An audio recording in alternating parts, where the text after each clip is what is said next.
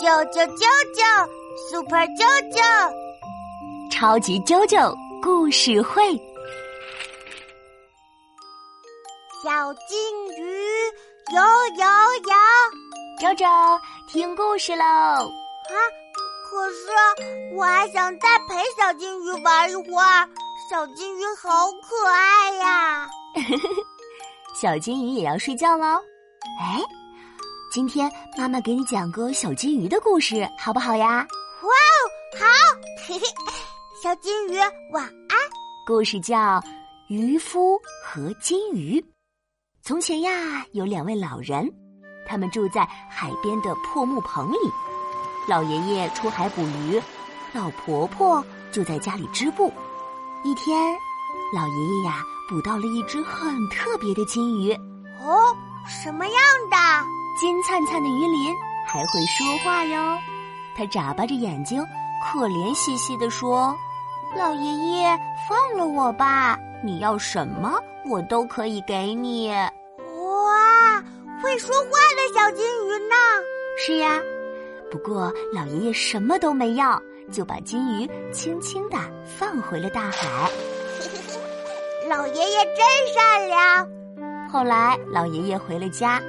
金鱼的事情告诉了老婆婆，老婆婆听完叹了口气，说：“家里的木盆破破烂烂的，如果你要一个新木盆，该多好呀！”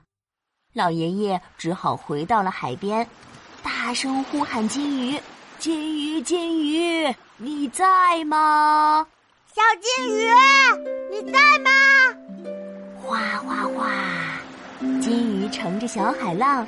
游了过来，老爷爷说：“我想要一个新木盆。”金鱼听了，点点头，念了一句咒语：“咕噜咕噜变，咕噜咕噜变变变。”然后啊，金鱼就不见了。老爷爷回到家里一看，家里真的出现了一个新木盆。耶，魔法！可是老婆婆啊，一点儿也不开心。她又叹了口气，说：“唉，我们的小木屋这么破，你应该要一座新木屋的。”老爷爷呀，就只好又去找金鱼。金鱼，金鱼，我要新木屋。果然，金鱼又把破木屋变成了漂亮的新木屋。可老婆婆啊，还是不开心。他想要更多的东西，他还想要什么呀？他想要更大、更漂亮的房子，还想当女皇。后来呀，他想当海上的大霸王，让金鱼来听他的命令。哦，金鱼会答应他吗？这一次啊，金鱼听了他的请求后，摇摇头，什么都没说，就扑通一下钻回了大海里。